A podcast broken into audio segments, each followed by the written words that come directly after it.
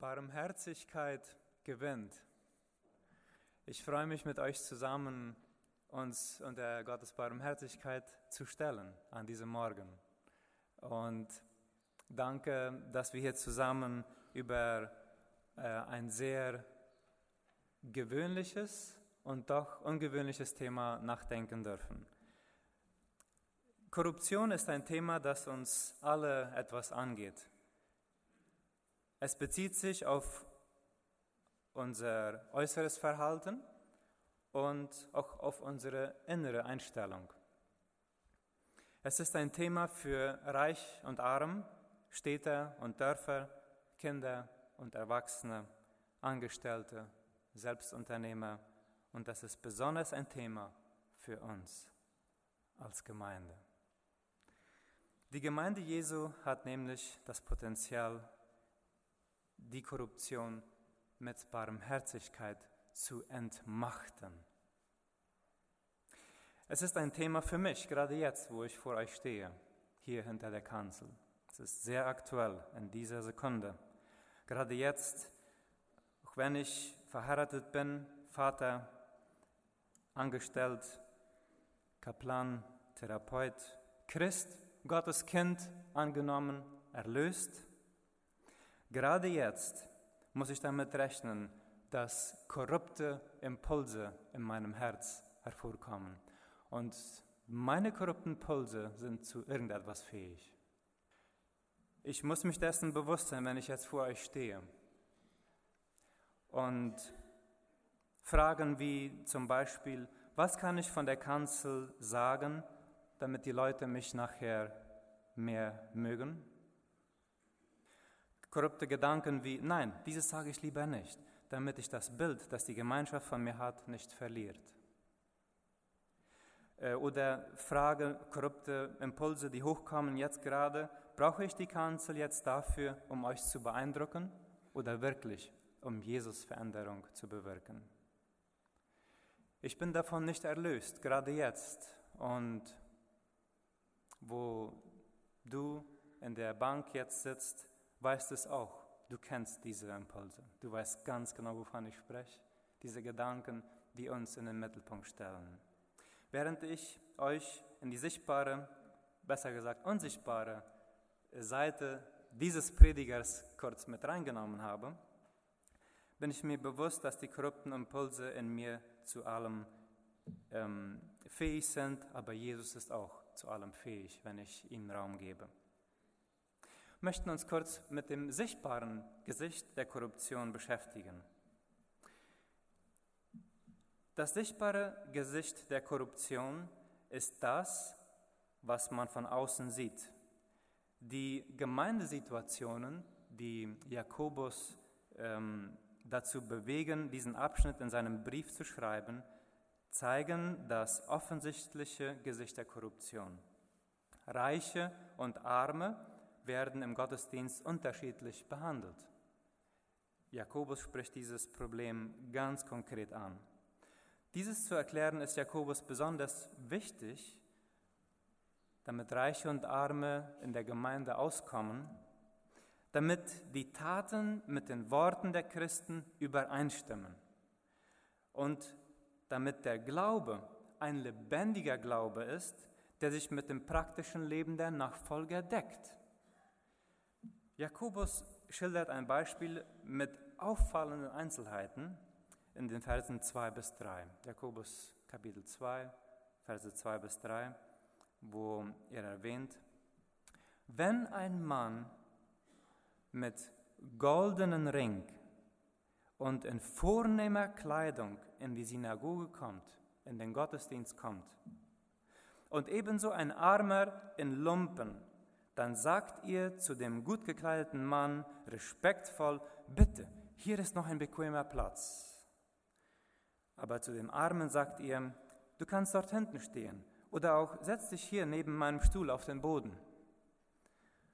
Okay, dieses eine, eine sehr lebhafte Beschreibung präsentiert Jakobus hier von einer Situation in der Gemeinde. Dieser Brief wurde ja an wahrscheinlich mehreren Gemeinden verschickt, Judenchristen, die verstreut waren und nicht in ihrem Land leben konnten. Wir mit unseren kulturellen Augen jetzt sehen, und es ist auffallend an uns, wie sie damals eine gewisse Gruppe der Menschen benachteiligt haben, nämlich die Armen. Wir sehen, uns fällt es heute auf, uns, und uns spickt es in den Augen, wenn wir diesen Unterschied jetzt lesen. Was davor, haben die das denn nicht gesehen? Ist ihnen das dann nicht aufgefallen? Hat das was mit dem Glauben zu tun, wie sie arm und reich behandeln? Etwas so Normales, dass sie sich nicht einmal damit beschäftigten, dass es vielleicht was mit ihrem Glauben zu tun hätte. Es brauchte den Mut von Jakobus, denn diese Ermahnung ging direkt an die Leitenden der Gemeinde. Denn diejenigen, die in der damaligen Situation verantwortlich waren, waren für den Gottesdienst, aber auch für die Zuordnung der Sitzplätze in der Gemeinde verantwortlich. So, in diesem Beispiel, das Jakobus erwähnt, ist das äußerlich sichtbare Gesicht der Korruption erkennbar. Reiche werden bevorzugt, Arme werden vernachlässigt. Reiche werden hier bevorzugt, weil sie vielversprechender, vorteilhafter aus irgendeinem Grund sein könnten für den Gottesdienst, für die Gemeinde. Die Mehrheit der Judenchristen, eben die außerhalb von ihrem Land lebten und Teil der Gemeinde waren, waren wohl weniger bemittelt. Deshalb, wenn ein Reicher den Gottesdienst betrat, war es etwas ganz Besonderes, wenn reiche Personen äh, besuchten. Im Vergleich zu den Armen bekamen die Reichen besondere Achtung und Ansehen und Zuwendung. Und dieses, sagt Jakobus, passt nicht mit dem Glauben an Jesus zusammen. Die Liebe und Zuneigung Christi wird parteiisch, je nach Person verteilt. Kann es sein, dass wir, ja, dass wir bei uns in der Gemeinde auch Unterschiede machen? Aber sie nicht bemerken, weil sie kulturell oder geistlich schon so sehr normalisiert worden sind. Puh, dies fällt mir schwer, uns jetzt zu fragen, weil ich stelle mich auch mitten unter diese Frage. Ist es okay, wenn wir uns heute folgende Fragen stellen? Ähm, wenn wir einen kurzen Augenblick jetzt einmal auf uns selbst schauen. Nicht auf die Leitenden, nicht auf die anderen, sondern auf uns selbst. Welchen Bruder und welche Schwester fällt es mir leicht zu respektieren? Wen nicht? Wir nehmen uns einen kurzen Augenblick, um durch die Bankreihen jetzt vielleicht gerade zu denken und uns zu fragen, wem aus der Gemeinde gebe ich meinen Ehrenplatz in meinem Herz? Und wer unter uns Geschwistern darf in meinem Herzen auf dem Boden sitzen? Nimm dir kurz Zeit, durch die Bank reinzugehen. Danke. Das korrupte Herz denkt, welchen Nutzen habe ich davon, wenn ich diesem Bruder oder dieser Schwester meine Zuwendung schenke? Das kann natürlich, wie Mark auch schon erwähnte, durch Geld sein, etwas, was ich zurückbekomme, oder durch Verleihung von Vertrauen oder andere Vorrechte. Korruption ernährt sich davon, dass es das Vertrauen eines anderen, seine Position oder Einfluss ausnutzt für eigene oder institutionelle Vorteile. Nicht nur Reiche nutzen Arme aus, sondern auch Arme können Reiche ausnutzen. Spätestens in Vers 5 wird deutlich, dass Jakobus nicht nur von finanziell Armen spricht, sondern er sagt, sie, die Armen, sollen in Gottes neue Welt kommen, die er denen versprochen hat, die ihn lieben. Die Tatsache, dass jemand arm ist, finanziell oder weniger bemittelt, garantiert nicht Gottes Barmherzigkeit. In anderen Worten, garantiert nicht, dass diese Person erlöst der Zuspruch ist da, der Barmherzigkeit, nur um das klarzustellen, aber dass diese Person auch errettet ist. Der finanzielle Zustand garantiert es nicht, sondern es sind diejenigen, die sich geistlich arm machen. Korruption, ich habe versucht, eine Definition aufzuschreiben und fühlt euch frei, die zu korrigieren oder zu vervollständigen nach eurer Erfahrung oder auch ähm, äh, Wissen. Korruption ist der Missbrauch von dem, was uns anvertraut wird, um dadurch unrechtmäßig Vorteile zu erlangen. Für mich persönlich oder für die Organisation, die ich arbeite oder diene. Beispiele. Ja, ich wusste nicht genau, wo ich hier anfangen sollte, aber ich habe einfach mal ein paar Dinge aufgeschrieben, die mir in den Sinn kamen. Betriebsauto für persönliche Nutzen zu brauchen.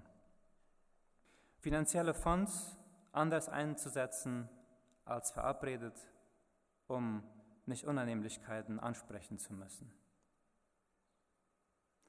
Für Personen mit mehr gesellschaftlichem Einfluss uns mehr Zeit zu nehmen als für Personen, die gesellschaftlich nicht eine laute Stimme haben.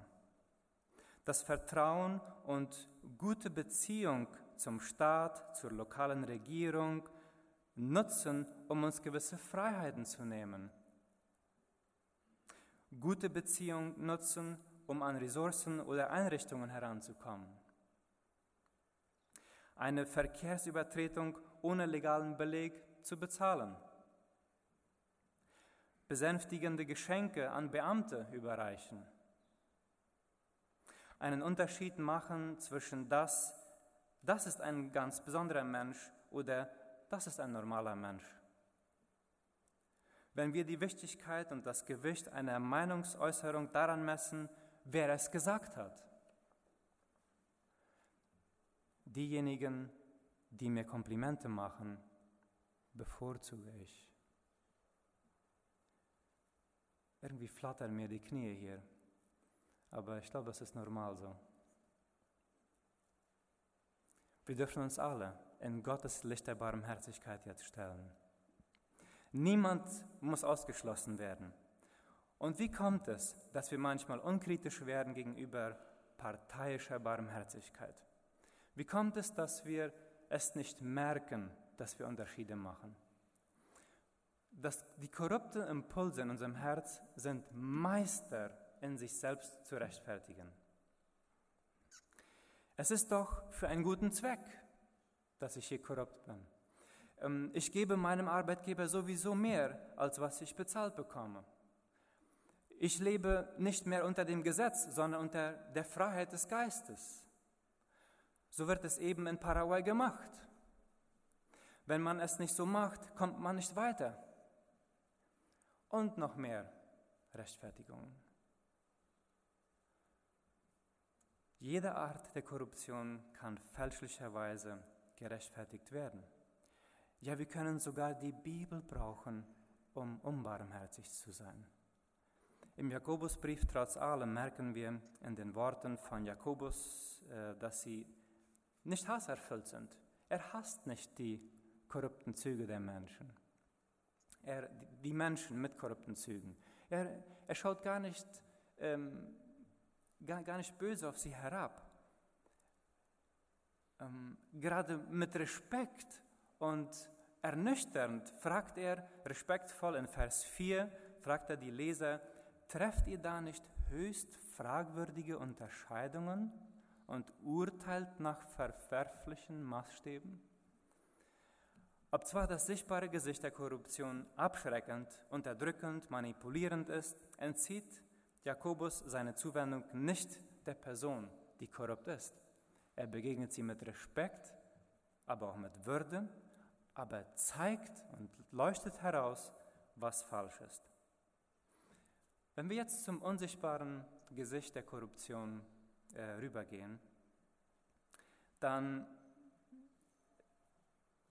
möchte ich das folgenderweise ausdrücken. Das unsichtbare Gesicht der Korruption ist das, was meistens im Verborgenen bleibt und meistens übersehen wird, wenn, äußerliche, wenn, wenn die Äußerlichkeiten der Korruption so stark sprechen. Die Einstellung, die im Verborgenen unserer korrupten Impulse verwurzelt ist, ist diese. Und dieses würde ich benennen, ist das unsichtbare Gesicht der Korruption. Gott liebt, was ich ihm gebe, nicht mich. Gott ist ein strenger Gott und fordert viel von mir.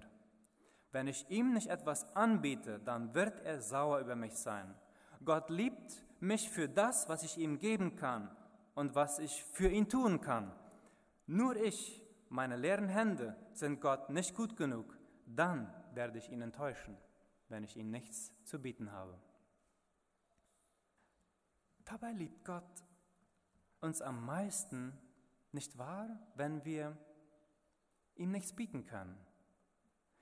Ja, es ist sogar notwendig, uns vor Gott arm zu machen, damit er sich über uns erbarmen kann. Jakobus schreibt in den Versen 5 bis 6 folgendes. Hat Gott nicht gerade die erwählt, die in den Augen dieser Welt arm sind? Ihr aber verachtet die Armen. Gerade dies will Jakobus auf den Punkt bringen und sagt, gerade das, was Gott auserwählt, das tretet ihr mit den Füßen. Gerade das, was die Briefleser verwerfen, das scheinbar Bedeutungslose in der Welt, die finanziell Armen, hat Gott auserwählt. Gott muss so oft über uns weinen, wenn er zusehen muss, wie wir versuchen, nicht arm zu sein vor Gott, wenn wir versuchen, was zu leisten. Das unsichtbare Gesicht der Korruption habe ich so benannt und ich wiederhole, Gott liebt, was ich ihm gebe, nicht mich. Das erdrückt. Das stellt mir unter einem unheimlichen Druck. Warum fällt es uns so schwer zu glauben, dass Gott uns mehr liebt als unsere Gaben? Dass Gott eigentlich an mich interessiert ist und nicht an dem, was ich ihm bringe? weil die Maßstäbe der unbarmherzigen Welt andere sind. Wir leben in einer Welt, die folgende Schlagwörter hochpreisen. Mehr, weiter, höher, besser.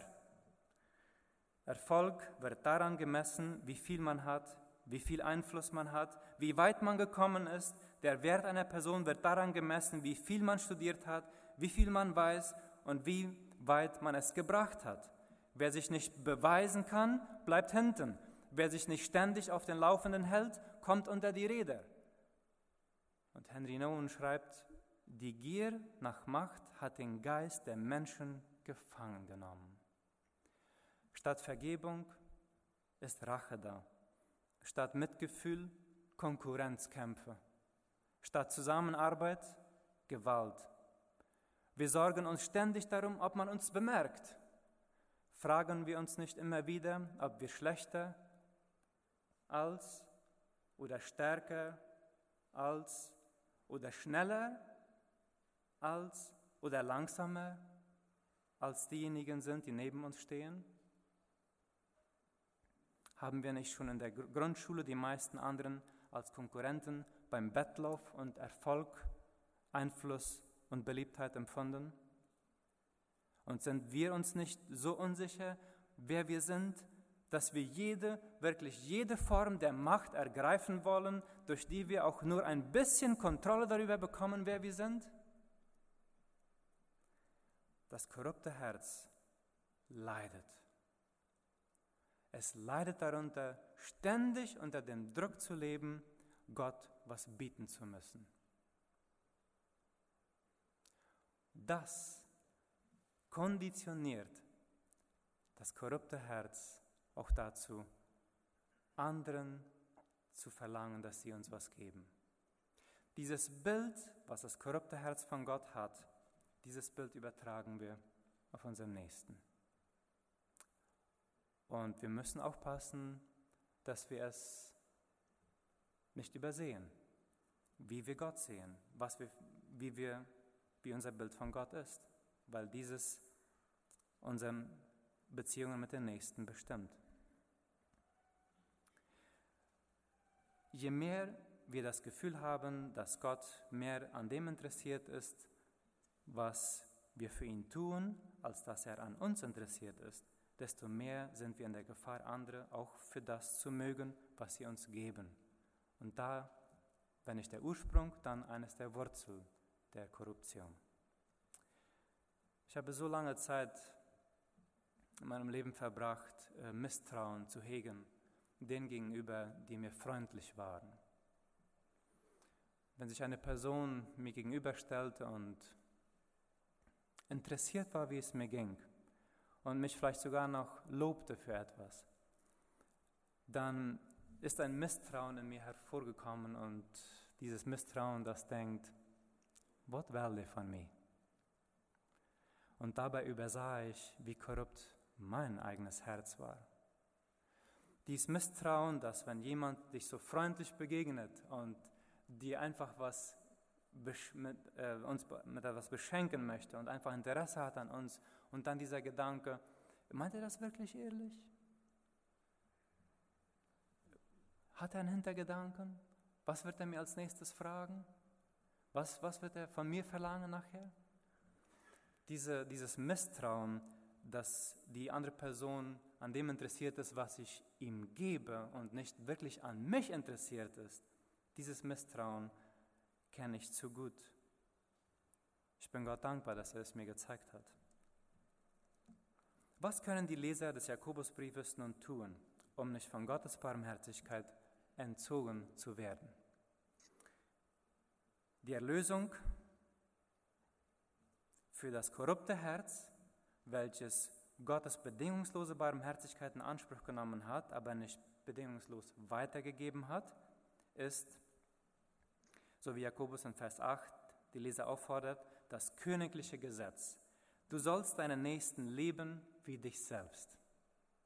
Deinen Nächsten lieben wie dich selbst.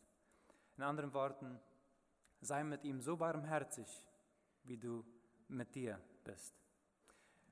Schon im dritten Buch Mose bis hin zum Neuen Testament ist dieses Gebot für Christen verbindlich. Unsere Nächsten zu lieben wie uns selbst. Aus Nächstenliebe sollte die Gemeinde die Armen, Schwachen und weniger Bemittelten ehren. Aus Mitliebe, aus Mitgefühl. Jakobus ergänzt dazu in Verse 9 bis 11, wenn ihr aber dabei Unterschiede macht, begeht ihr eine Sünde und steht vor dem Gesetz als Übertreter da. Denn wer das gesamte Gesetz befolgt, aber gegen ein einziges Gebot verstößt, der gesagt hat, Entschuldigung, hat gegen alle verstoßen und ist vor dem ganzen Gesetz schuldig geworden. Derselbe Gott, der gesagt hat, brich nicht die Ehe, hat auch gesagt, morde nicht. Wenn du also keinen Ehebruch begehst, aber jemand umbringst, bist du ein Übertreter des Gesetzes. In anderen Worten, was Jakobus hier sagen möchte, wenn Gott sich unparteiisch über unsere auswegslose Verlorenheit erbarmt, wenn er uns einfach entgegenkommt und uns nicht, ah, das ist Bruce, äh, ah, das Bruce, wenn er diese Unterschiede nicht macht, wenn Gott einfach mir das Erbarmen, komm Bruce, einfach ausstreckt, aber wir das nicht mit unserem Nächsten machen können, dann sagt Jakobus, verwandeln wir uns in Richter, die anderen verurteilen. Dann haben wir uns versündigt gegen Gott, wenn ich meine Vorteile suche durch andere, für mich persönlich oder meine Organisation. Weil das Gesetz die Gemeinschaft zwischen Gott und Mensch schützen soll, bedeutet ein Treuebruch mit Gott, der Bruch der ganzen Gemeinschaft. Noch so viele Jahre Treue sind uns nicht genug und ausreichend, wenn wir einen Treuebruch begehen. Was gibt es da, das uns noch erlösen kann, wenn wir wirklich nicht bestehen können vor Gott? Barmherzigkeit gewinnt. Und Jakobus sagt, etwas, was immer stärker sein wird als das verurteilende Gesetz, ist Barmherzigkeit. In Vers 13 steht geschrieben, Barmherzigkeit triumphiert über das Gericht. Der Richter, Gott, kann uns verurteilen. Er hat das Recht dazu. Aber wenn der Richter selber entscheidet, uns barmherzig zu sein, wer kann dem Richter dann das streitig machen? Und das ist in Jesus passiert. Dieses soll auch unser Maß sein, wie wir anderen begegnen. Nicht nach den Maßstäben dieser Welt, sondern nach dem Maßstab der Barmherzigkeit, die Gott mit uns hat. Aber auch darin verfehlen wir so jämmerlich. Jakobus sagt in Vers 13, wer selbst kein Erbarmen gehabt hat, über den wird auch Gott erbarmungslos Gericht halten. Oder in Matthäus 7, Vers 2 steht geschrieben, denn euer Urteil und meins wird auf euch zurückfallen und ihr werdet dem, mit demselben Maß gemessen werden, die ihr bei anderen anlegt. Jeden Tag neu merken wir, dass wenn Gott uns wirklich nur bis zu dem Maße barmherzig ist, wie wir mit anderen barmherzig sind, verfehlen wir jämmerlich. Wir brauchen nicht etwas. Wir brauchen nicht etwas von Gott. Wir brauchen kein Brot in der Wüste. Wir brauchen kein Manna. Wir brauchen nicht etwas, wir brauchen jemanden, das das korrupte Herz erlösen kann. Wir brauchen jemanden, der sagt, dich liebe ich. Noch bevor ich das liebe, was du mir gibst, dich liebe ich. Und ich entscheide mich für dich, noch bevor du mir etwas gegeben hast. Und 2. Korinther 8, Vers 9 steht geschrieben, Ihr wisst ja, was Jesus Christus, unser Herr, in seiner Liebe für euch getan hat. Er war reich und wurde für euch arm, denn er wollte euch durch seine Armut reich machen. Jesus hat sich, noch bevor wir uns arm machen konnten, hat Jesus sich für dich arm gemacht. Anstatt auf seinen eigenen Vorteil zu pochen, tat er den Willen seines Vaters. Jesus, anstatt höher und mehr, kam er vom Himmel herunter mit weniger. Anstatt mit Gewalt zu herrschen, machte er sich hilflos als Baby mit Windeln, abhängig von Menschen. Ja, er verzichtete sogar über machtvolles Eingreifen bei der Kreuzigung. Dieses überzeugt mich. Hier sehe ich, wie sehr Jesus uns mag, wie sehr er sich für dich und mich entschieden hat. Und er war seinem Vater in allem Gehorsam, sagt die Bibel. Nichts tat er aus eigenem Willen heraus. Jesus ist das Leben, das wir immer wollten. Ja, er ist das, was wir wollen. Derjenige, der unparteiisch allen barmherzig sein kann. Und jedes Mal, wenn der Geist Gottes dir zeigt, dass du das Vertrauen und deine Freiheit vorteilhaft ausnutzt,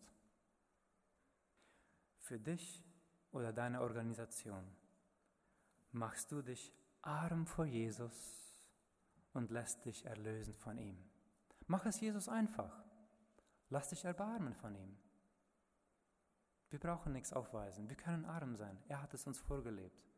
Da perfektioniert seine Kraft sich in unserer Armut, in unserer Schwachheit. Und ich möchte euch mit diesem Vers äh, heute hier in dieser Besendung, in dieser Predigt verabschieden, äh, der einfach das nochmal zum Vorschein bringt, ähm, dass die Barmherzigkeit gewinnt und das ist nicht Barmherzigkeit an für sich, sondern es ist die, die Person von Jesus, die barmherzig ist und das ist in Johannes 3, Vers 18. Wer sich an den Sohn Gottes hält, wird nicht verurteilt. Wir neigen kurz unser Haupt. Und da, wo du sitzt, darfst du einmal zurückgehen vom Anfang vom Gottesdienst bis jetzt. Und du darfst Gott Danke sagen für das, was er dir gezeigt hat. Du darfst ihm danken für seine unaussprechlich große und tiefe Barmherzigkeit für dich. Du darfst ihm danken, dass du mit leeren Händen gut genug für ihn bist. Und du darfst ihm danken, dass du Gott nicht helfen brauchst, damit er sich mit dir bereichert. Nein, er ist der Reichtum in Person. Und wenn Gott dir gezeigt hat, wo wir Unterschiede gemacht haben, wo du Unterschiede gemacht hast, mach dich arm vor Jesus. Bring es jetzt vor ihm, lass los. Er hält es nicht mehr gegen deine Person, wenn du es vor ihm bringst. Er ist, was du willst und was du brauchst. Gott segne dein Herz. Gott lasse dein Herz zur Ruhe kommen. Gott lasse unser Herz immer wieder arm werden und reich im Glauben. Amen.